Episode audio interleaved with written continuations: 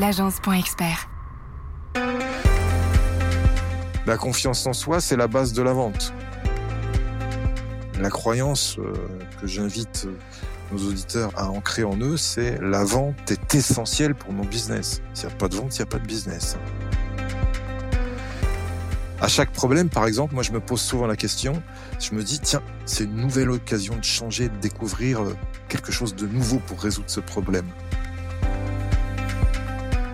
Seul on va plus vite, ensemble on va plus loin.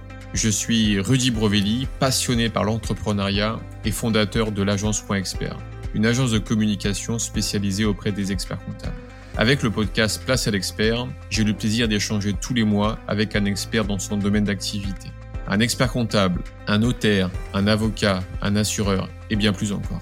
Mon objectif est de nous apporter un maximum de solutions et d'astuces pour faciliter et pour améliorer notre quotidien d'entrepreneur. Ensemble, grâce aux conseils de nos experts, faisons décoller notre business. Et tout de suite, place à l'expert. J'ai le plaisir d'accueillir ce mois-ci Marc Robert, expert en vente, spécialiste en e-commerce, création de sites et communication depuis 2005 il crée en 2015 Busynet Solutions, une agence web qui propose la création ou la refonte de sites internet, vitrines et e-commerce. Formateur et coach mental, il crée Optimus Academy en 2021 pour accompagner les commerciaux à développer leur mental de champion de la vente. Fin 2021, il lance son propre podcast, L'arène des vendeurs légendaires, que je vous invite à écouter. Bah, écoute, déjà dans un premier temps, Marc, merci beaucoup d'avoir accepté mon invitation. Avec plaisir, Rudy. C'est toujours un, grand plaisir d'échanger sur des sujets un peu particuliers comme la vente, voilà, et de partager. Eh ben top. Moi, j'ai souhaité donc ta participation à Place à l'expert pour nous donner tes conseils et tes astuces pour préparer notre mental, on va dire l'état d'esprit, à la vente. Et oui, le nerf de la guerre de toute entreprise, vendre. En effet, si on n'est pas préparé à recevoir des refus, le fameux non, ça ne m'intéresse pas, des objections du type euh, bah, j'ai déjà ce qu'il me faut, de gérer ses émotions, ses croyances, de bien travailler en amont ses rendez-vous pour être en action et être dans l'action du game, du jeu. Bah, comme tu l'as compris, Marc, on a besoin de tes conseils pour avancer sur ce sujet. Comment toi tu souhaites aborder cet épisode? J'aimerais, Rudy, dans cet épisode, euh, avancer euh, sept mesures à prendre pour avoir un bon mental et pour se mettre dans les meilleures dispositions pour vendre. Eh super, ah bah ça, eh ben écoute, le programme a l'air hyper intéressant. Donc sept étapes, sept étapes clés pour, euh, on va dire structurer. on parle de mental vraiment ou pas? On parle d'état d'esprit, de mindset? On va parler d'état d'esprit effectivement. On va se concentrer vraiment sur l'état d'esprit et les les, les soft skills à, à, avoir pour être euh, en mesure de développer sa boîte à, travers euh, la vente. Ok, super. Ok. Bon, bah alors vas-y, on y est parti. Étape 1. Alors, étape 1, euh, avant d'aborder euh, les objectifs qui seront forcément abordés dans ces sept étapes, qui seront en, en, la deuxième étape pour moi, la première étape, à prendre en considération, c'est d'abord le fait de prendre du recul. Pourquoi prendre du recul? Parce que la vente, euh, c'est pas un gros mot. Hein. Vendre, euh, c'est pas considéré comme un gros mot. Euh, vendre, c'est obligatoire pour la, survie de l'entreprise. S'il n'y a pas de vente, il n'y a pas de business, il n'y a pas de survie de l'entreprise. Mais la, vente a surtout une mauvaise presse, donc c'est pour ça que je propose dans un premier temps pour le chef d'entreprise qui doit vendre ses solutions, et ses services, euh, c'est de prendre du recul avant tout. Voilà. Prendre du recul, j'entends euh, être capable de d'entrée de jeu euh, comprendre qu'on va avoir à faire faire face à des échecs, à des refus, à des fins de non recevoir. Donc ça, quoi qu'il en soit, ça, fait, partie du jeu. Du jeu. Voilà, exactement. Donc prendre du recul, c'est important par rapport à ça. Et se poser toujours la question et au pire quoi? Si on a une fin de recevoir, si on réussit pas son sa vente, c'est au pire quoi? Qu'est-ce qui va se passer? Hein, Rien n'est rédhibitoire, rien n'est définitif. Euh, si je ne signe pas maintenant, je peux signer ce nouveau client dans trois mois, dans six mois, l'année prochaine, à condition que je le relance dans les bonnes conditions. Donc dans ce dans ce cadre-là, j'aimerais euh, mettre en avant ben, ce qu'on ce dont on parle assez souvent dans les formations en vente, c'est-à-dire le BATNA et le MESOR. Le Batna, c'est pas un gros mot, hein, c'est pas une ville d'Algérie non plus. Euh, c'est un terme anglais qui veut dire best alternative to negotiate agreement. Et le Mésor, c'est la, tout simplement la, la meilleure solution de rechange. Concrètement, pour parler simplement à nos auditeurs, c'est avoir un plan A, un plan B. Ça, c'est très important dans la façon dont on va appréhender la vente. On a toujours un plan A, la meilleure solution, on y arrive, mais il nous faut aussi un plan, un plan de repli, un plan B. Qu'est-ce que c'est la meilleure solution de rechange? C'est ça, prendre du recul. Donc, c'est-à-dire quoi? C'est-à-dire s'adapter euh, en fonction de qui on a en face, si euh, s'adapter à la situation et mixer d'un plan A à un plan B en fonction des euh, signes que l'on voit en fait de de l'autre personne. Exactement. Plusieurs possibilités hein, dans cette dans cette optique-là. Je ne vends pas OK, pourquoi je vends pas? Qu'est-ce que c'est la, solution? Est-ce que c'est le prix? Est-ce que c'est pas le bon moment? Est-ce que c'est pas l'envie? Est-ce que c'est le client qui veut pas sortir de son statu quo? Donc dans ce cas-là, c'est pas grave. Mon plan B, mon plan de recul, si tu veux, c'est ben, quand est-ce qu'on se rappelle? Quand est-ce que vous pensez qu'on on pourra envisager cette solution que je vous propose? Ça, ça peut être une solution. Ça peut être, ben non, c'est pas inclus dans nos budgets cette année. Quand est-ce que ça va être inclus dans vos budgets?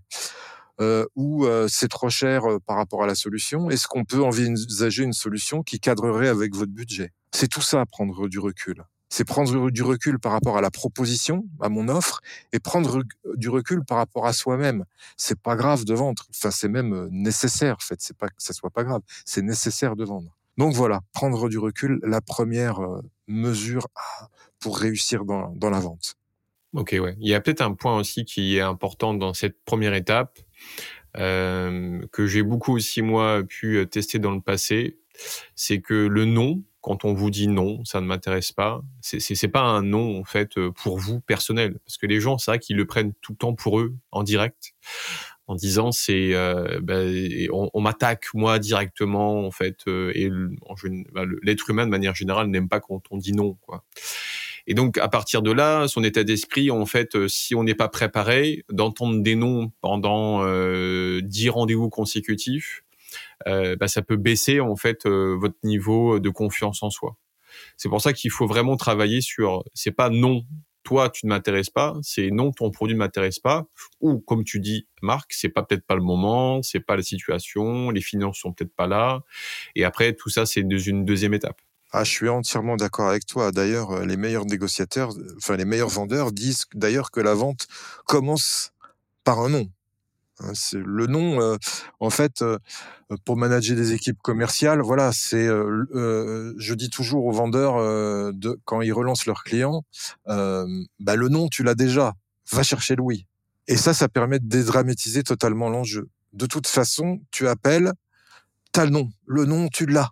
Donc au pire quoi, tu vas avoir le oui. Donc ça, ça, ça permet vraiment de prendre du recul et de voilà de rationaliser la peur que tu as d'obtenir un nom.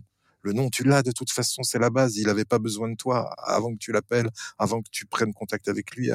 Voilà. Voilà, étape. C'est ça. Il t'a pas attendu pour euh, pour euh, aller avancer sur telle et telle émission, quoi. Je propose plutôt moi de se, se concentrer sur ces facteurs clés de succès. C'est connaître bien quels sont mes facteurs clés de succès. C'est-à-dire qu'est-ce qui va différencier mon offre par rapport à mes concurrents, par rapport à. Donc la fameuse valeur ajoutée, c'est ça? Voilà, ma valeur ajoutée quelle est ma valeur ajoutée et se concentrer sur ce que je peux contrôler. Bah, ce que je peux contrôler, c'est ma façon d'être dans l'entretien, c'est ma façon de d'être au téléphone, c'est ma façon d'être dans la présentation de mes arguments, c'est ma façon d'être dans la découverte du client. Voilà, me concentrer sur ce que je peux contrôler. Ce que je peux contrôler aussi, c'est combien de clients j'appelle, à quelle fréquence, qu'est-ce que j'ai mis dans mon agenda pour euh, pour pouvoir me mettre en réussite dans ce cas-là. Et pas se concentrer sur euh, tiens, euh, j'attends un oui euh, impérativement. Non, le oui viendra automatiquement à un moment ou à un autre si je me concentre sur ce que je peux contrôler. Ok, ouais. Donc tu, tu, conseilles en fait de te mettre, de, de nous mettre des objectifs qui sont quoi atteignables ou non atteignables? comment tu vois cette, cette, cette partie en fait objectif? Ben, merci Rudy. C'est le deuxième point, effectivement, c'est se concentrer sur un objectif à la fois. C'est la, la difficulté, en fait. On se met souvent de trop grands objectifs et on n'est pas capable de découper en fait son grand objectif en petits objectifs. Et en fait, l'idéal pour pouvoir euh, se concentrer sur ce qu'on a à faire, c'est segmenter son temps par slot en fait, par slot de temps quand on vend. Donc, c'est-à-dire que euh, au lieu de tout faire en même temps, c'est-à-dire les relances, les propositions clients, euh, la prospection, non, ça c'est pas bon.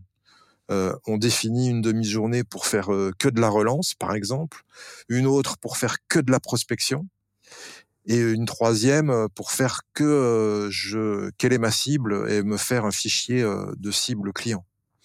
Tu vois, c'est ça, l'idée, c'est travailler sur ces petits objectifs à accomplir. Et quand je travaille sur ces petits objectifs à accomplir, bah, je me donne des slots de temps et je me donne un objectif dans ce slot de temps. Je cours pas plusieurs lièvres à la fois. J'ai un objectif à la fois.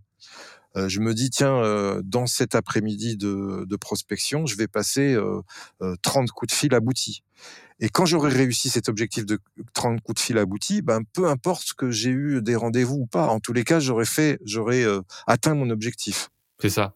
Je comprends. Et donc dans ce cas-là, ça va te générer la dopamine qui va, comment dire, te donner un état en fait euh, positif, euh, de confiance en, soi en fait, et ça va te permettre en fait de te préparer euh, pour la prochaine étape. C'est ça?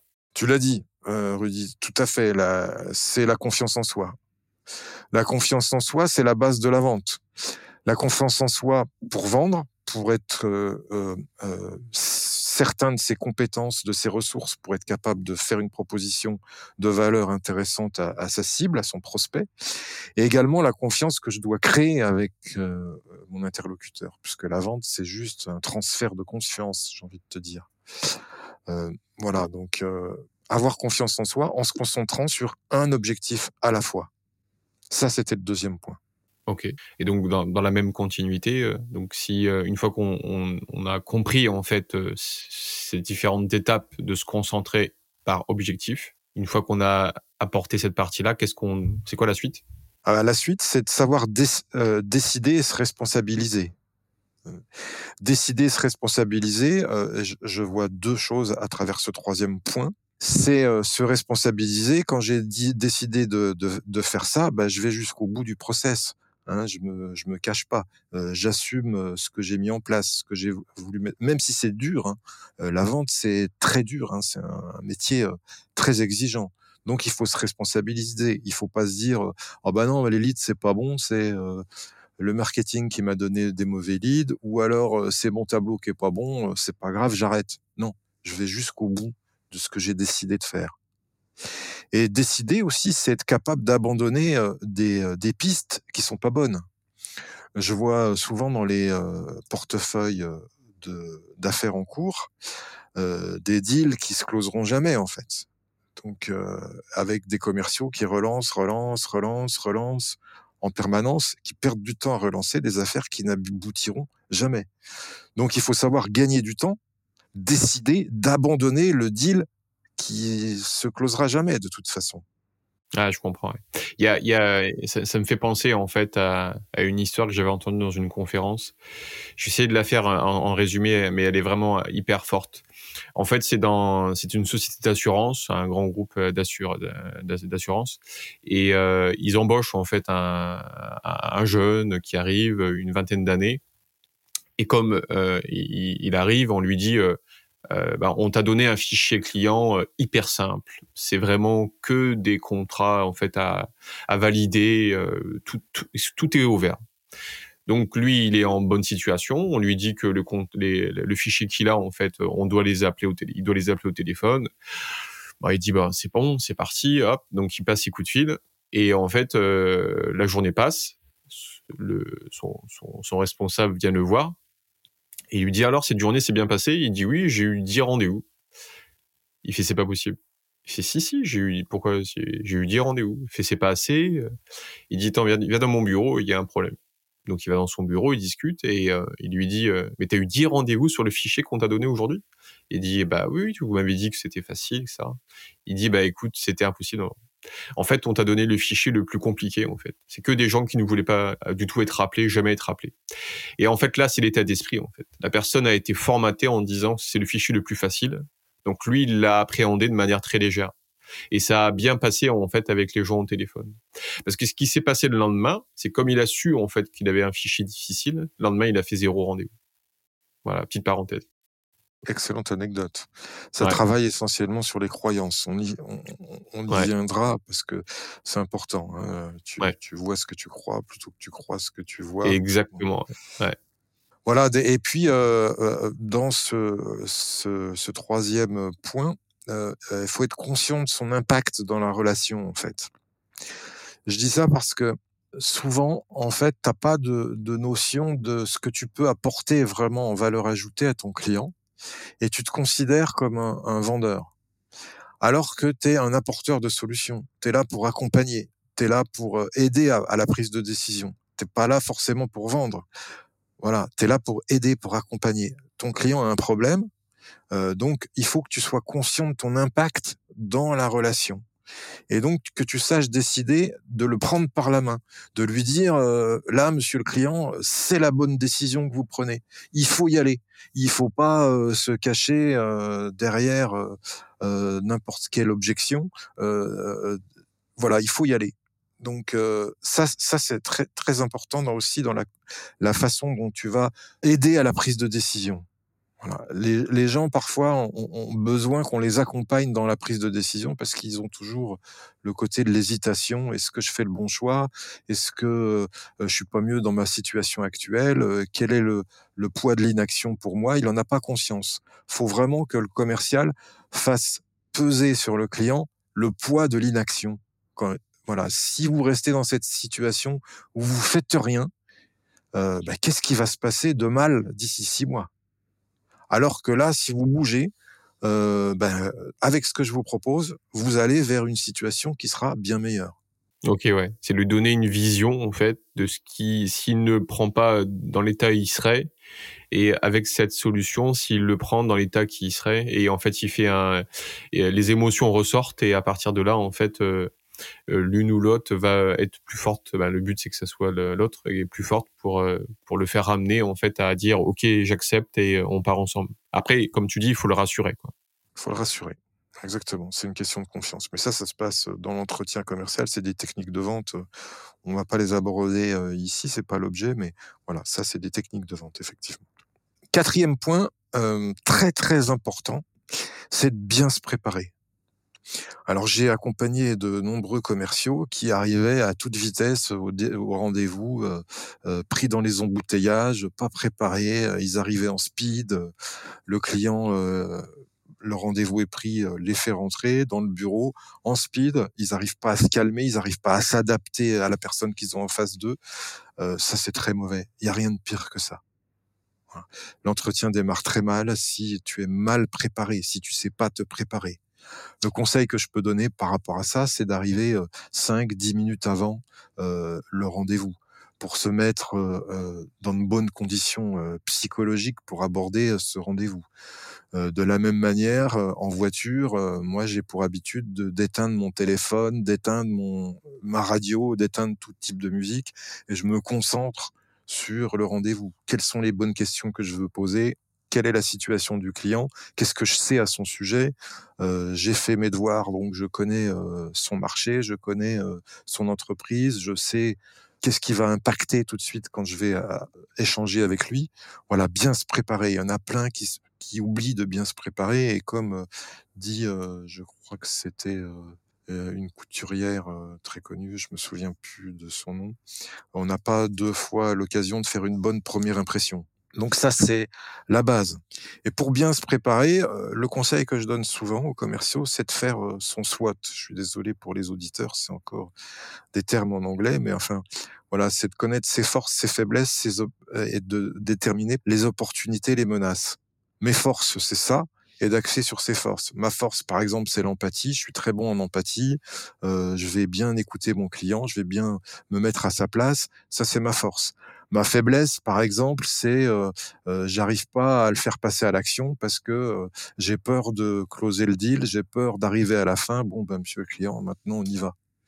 Donc déjà, en avoir confiance, ça nous permet de bien progresser. Ensuite, bah, les opportunités, les menaces. Les opportunités, c'est quelle est ma valeur ajoutée? On en revient toujours à la valeur ajoutée. Hein. Quelle est euh, ma valeur ajoutée dans la proposition que je fais à mon, à mon client Qu'est-ce que je peux vraiment lui apporter? Quelles sont mes forces, mes points forts dans mon offre? Et la menace, bah, la menace, c'est connaître les faiblesses et pas les cacher. Hein, euh, les menaces, c'est euh, euh, OK, monsieur le client, bah là, je vais vous apporter une plus-value sur ce dossier-là, mais par contre, faut que vous sachiez que mon produit, il n'est pas capable de faire ça, ça, ça et ça. Mais ouais, pas vendre du rêve. Pas vendre du rêve, mais En, en, étant en fait, on va dire, en relation avec la réalité, quoi. Exactement. Hein, c'est pas essayer de vendre du rêve et puis pas être après à, à, pas pouvoir tenir ses engagements.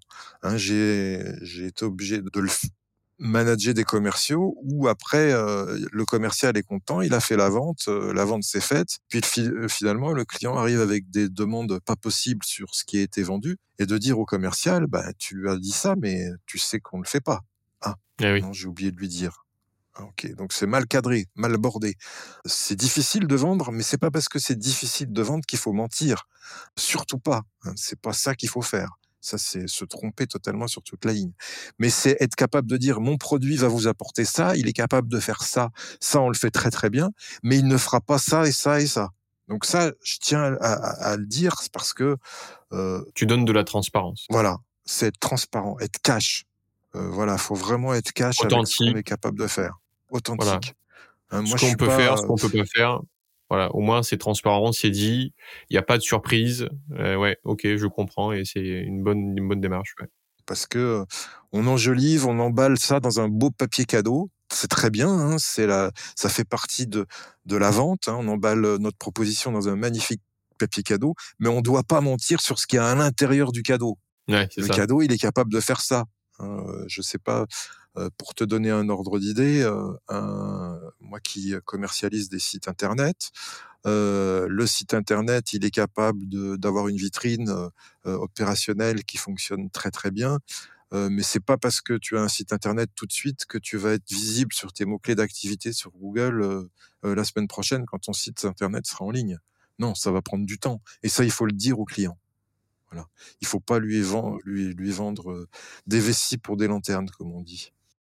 Et juste un point important sur la préparation, est-ce que tu, euh, tu dis euh, je vais aller euh, me renseigner sur le marché, etc., le client C'est quoi Tu vas sur le site web, tu vas sur LinkedIn, tu vas sur les réseaux sociaux Exactement, on a tout en ligne maintenant. On a tout en ligne. D'ailleurs, euh, c'est la grosse inquiétude. Ouais, voilà, société.com, LinkedIn, euh, simplement le nom de l'entreprise. Je Googleise le, le nom de l'entreprise. Je regarde s'il a une page Facebook. Euh, société.com, depuis combien de temps il est créé. Euh, ça permet aussi avec société.com de comprendre qu'on s'adresse à la bonne personne, hein. parce que si on a pris rendez-vous avec euh, telle personne et qu'on s'aperçoit que c'est pas le patron, enfin le gérant de l'entreprise avec société.com, ben pourquoi il n'est pas là? Pourquoi le décideur n'est pas là?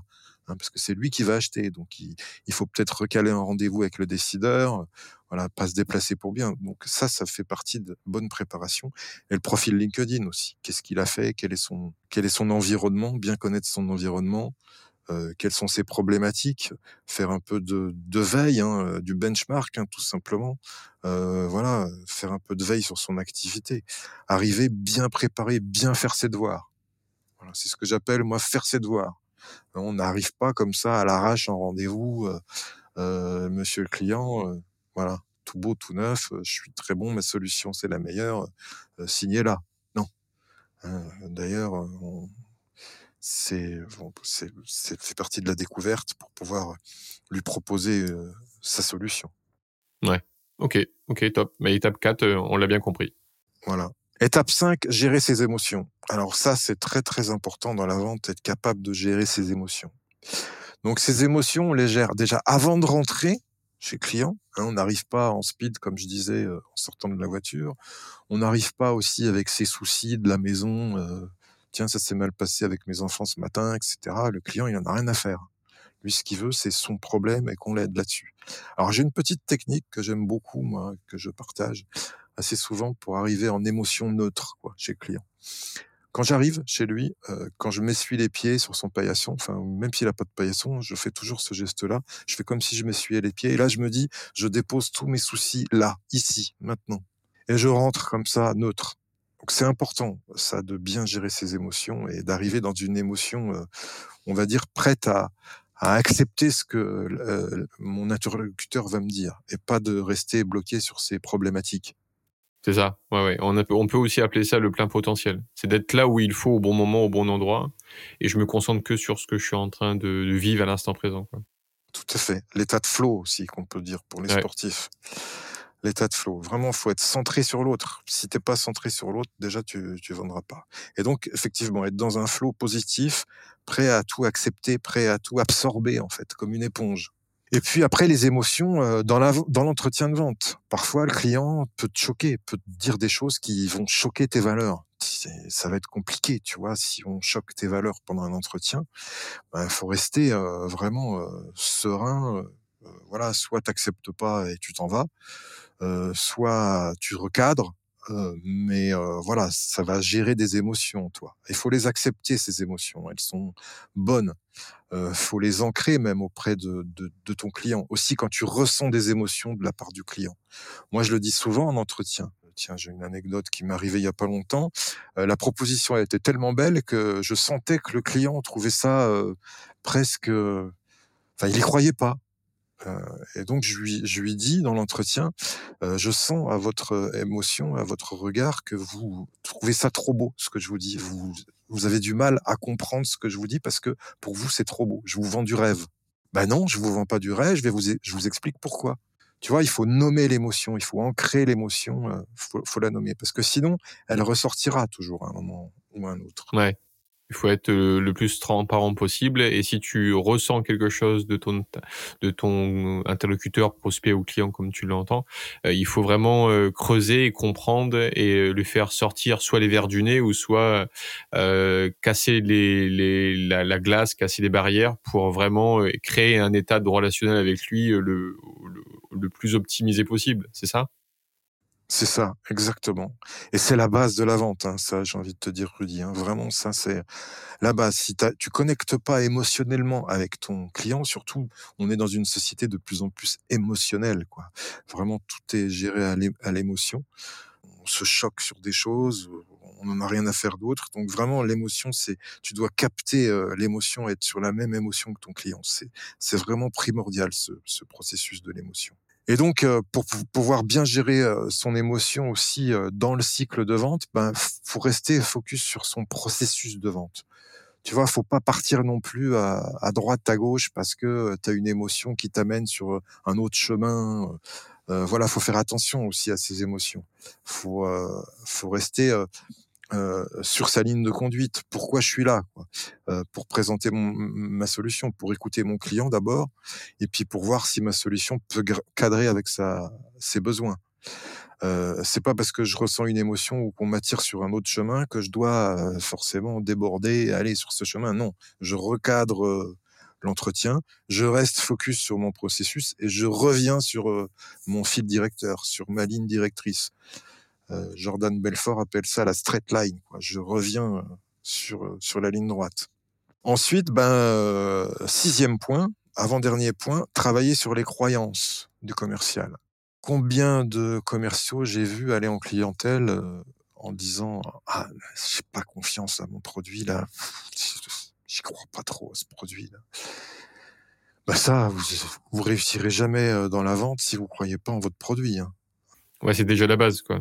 Déjà, c'est la base. Croyance en, en, soi, mais croyance en, en, son produit ou son service. Exactement. Voilà. Ou par exemple euh, le commercial qui euh, arrive et qui euh, pense que son, ses prix sont trop chers. oui, mon produit est bien, mais les prix sont pas dans le marché. Bah, tu n'arriveras pas à vendre. Donc ça, c'est une croyance parmi tant d'autres, hein, mais on est pétri de croyances. L'être humain est pétri de croyances. On a des croyances depuis qu'on est né. C'est lié à notre parcours, à notre éducation, à, à notre apprentissage, à la façon dont on voit le monde. Donc, on n'a que des croyances. Donc, le, but, c'est de faire péter ces croyances pour pouvoir euh, déplacer son, son focus à un autre endroit. Si tu as des croyances comme quoi ton produit apporte pas grand-chose et que ton tarif est trop cher, euh, imagine quand tu arrives en, euh, en clientèle, tu vendras rien.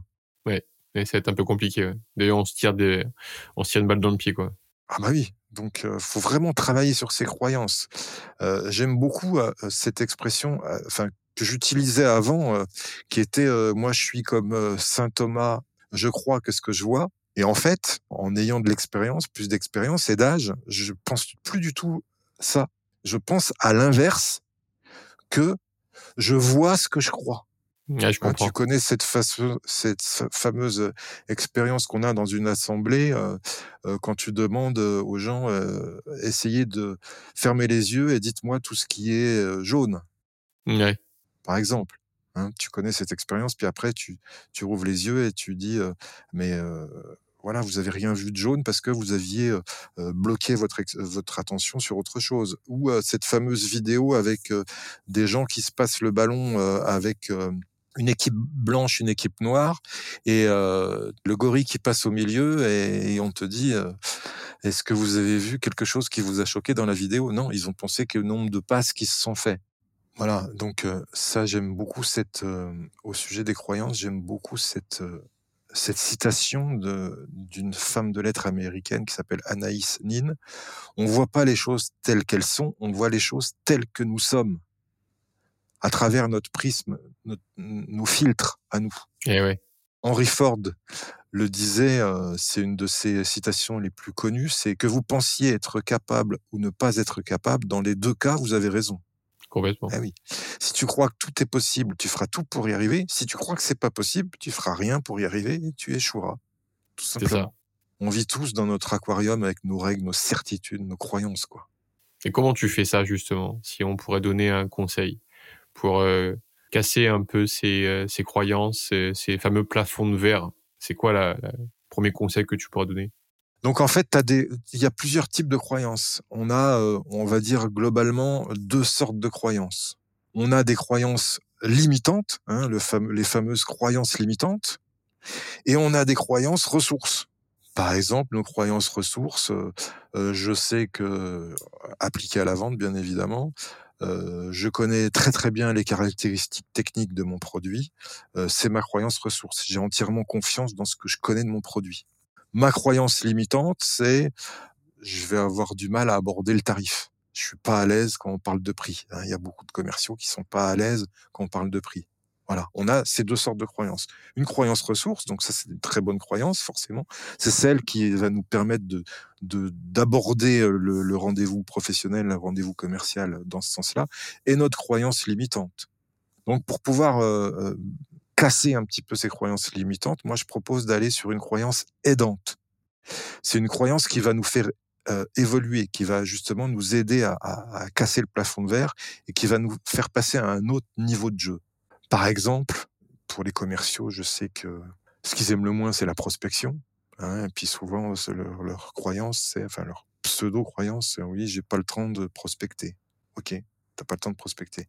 Mais remplace cette croyance j'ai pas le temps de prospecter par une nouvelle croyance ben, qui est la prospection est essentielle pour atteindre mes objectifs. La prospection est essentielle pour atteindre mes objectifs. Et la meilleure solution pour ancrer des nouvelles croyances, si tu veux, c'est la répétition.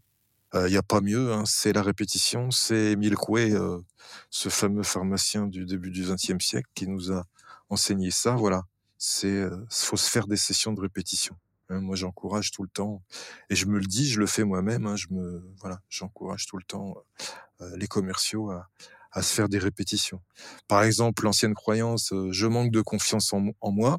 Ok, je peux manquer de confiance en moi. Je la remplace par cette nouvelle croyance aidante.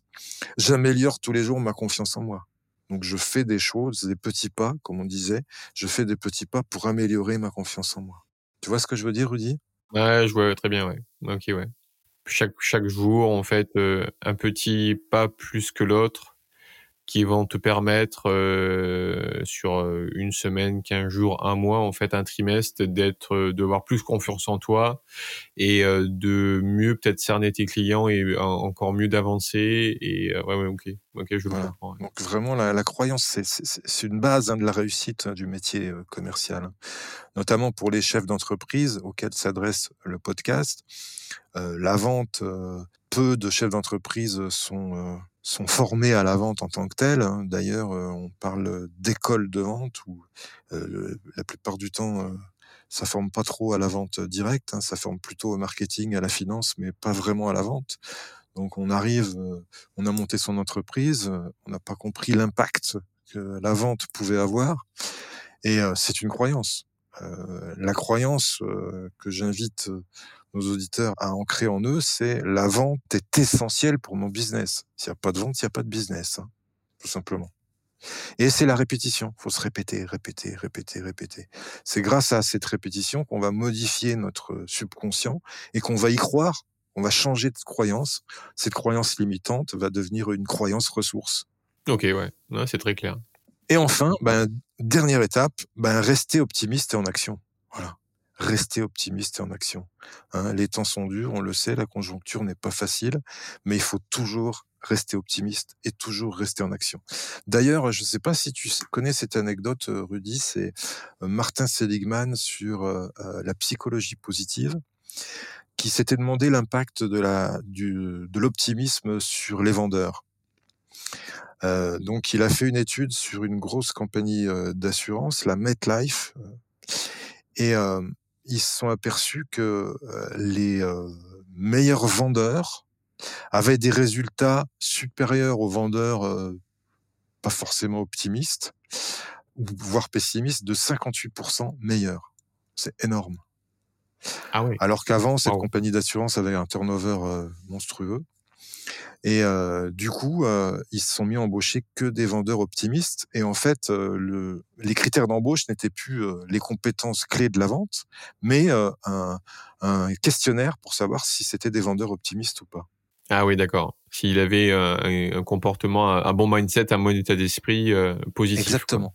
Mais je parle pas de l'optimisme BA, tout va bien dans le meilleur des mondes. Hein. Ça, ça marche pas. Hein. C'est tous les gens voilà, ils, pensent ça, les gens, euh, la plupart du temps, quand on parle d'optimiste, d'optimisme, et les pessimistes, pour euh, objecter euh, par rapport à ça, ils, disent non, moi je suis pas pessimiste, je suis réaliste. Non, c'est pas vrai, tu es pessimiste. C'est une affaire de point de vue, en fait, l'optimisme. L'optimisme, pour moi, c'est le mouvement, c'est l'action. C'est pour ça que je te dis rester optimiste et en action. C'est un optimisme d'action. C'est-à-dire, je suis persuadé que si j'agis sur ma situation, ça va améliorer les choses. Voilà. Euh, tu feras pas de vente si tu décroches pas ton téléphone, par exemple. Tu vois? Tu, feras pas de vente si tu te dis ah ouais ce client euh, je le sentais pas, mais si tu le relances pas, euh, il va il va pas signer ton ton contrat. Peut-être que tu auras une bonne surprise, peut-être pas. Mais en tous les cas, il faut agir pour euh, modifier ton ta situation actuelle. Voilà. Donc rester vraiment dans l'action quoi. C'est euh, la base. Voilà. Et d'ailleurs, la motivation, pour finir sur la motivation, on se demande si on a toujours des clés de la motivation. Les clés de la motivation, quelles sont tes clés pour rester motivé? Mais ben, La clé de la motivation, c'est l'action d'abord. En fait, tu rentres en action et cette action te provoque une étincelle qui va te donner la motivation. Tu vois? Exactement. Ouais. Voilà, tu vas pas agir de base en étant waouh, je suis super motivé. Non, tu fais d'abord quelque chose et ce quelque chose va créer ta motivation va donner l'envie en fait d'aller plus loin et euh, de, la dopamine qui va te permettre d'avancer et puis euh, de développer euh, des choses peut-être que tu n'aurais même pas pensé faire. Exactement, exactement. Voilà. Donc l'optimisme, la mise en action qui génère la motivation. Et l'optimisme, si tu veux, ça, ça détermine toutes les.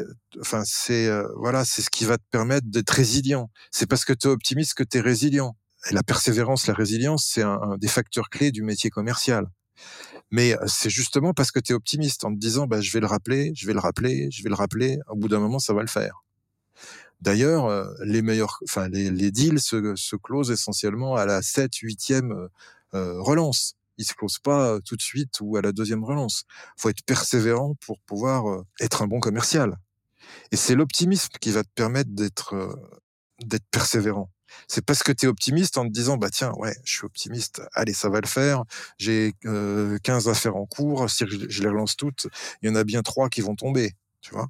Ouais. et l'optimiste il est orienté solution aussi enfin. C'est vraiment euh, la différence par rapport au, pessimiste qui est orienté problème l'optimiste lui il est orienté solution. C'est comment faire pour arriver à, à, valider mes, euh, mes trois contrats sur 15, mettre en place, euh, voilà, il va être dans le mouvement, dans l'action, comme tu disais précédemment.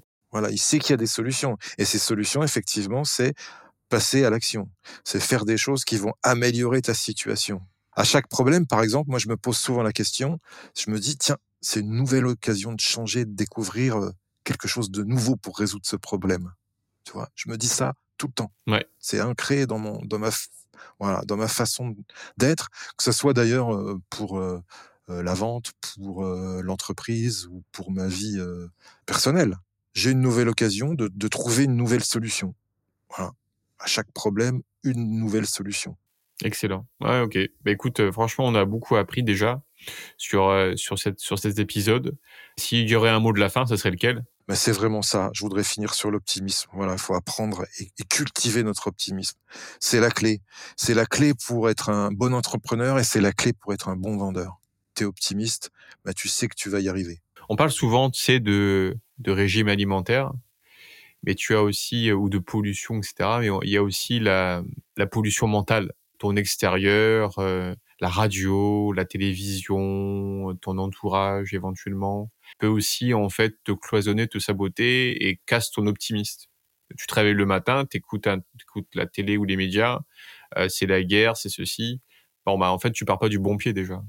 Donc il y a peut-être aussi des choses à changer. Alors je dis pas il faut tout changer, mais peut-être des des petits des petites choses qu'il faut euh, tout doucement en fait se dire est-ce que j'en ai vraiment besoin? Même si je l'écoute pas, mais en fait, au bout du compte, le cerveau l'écoute.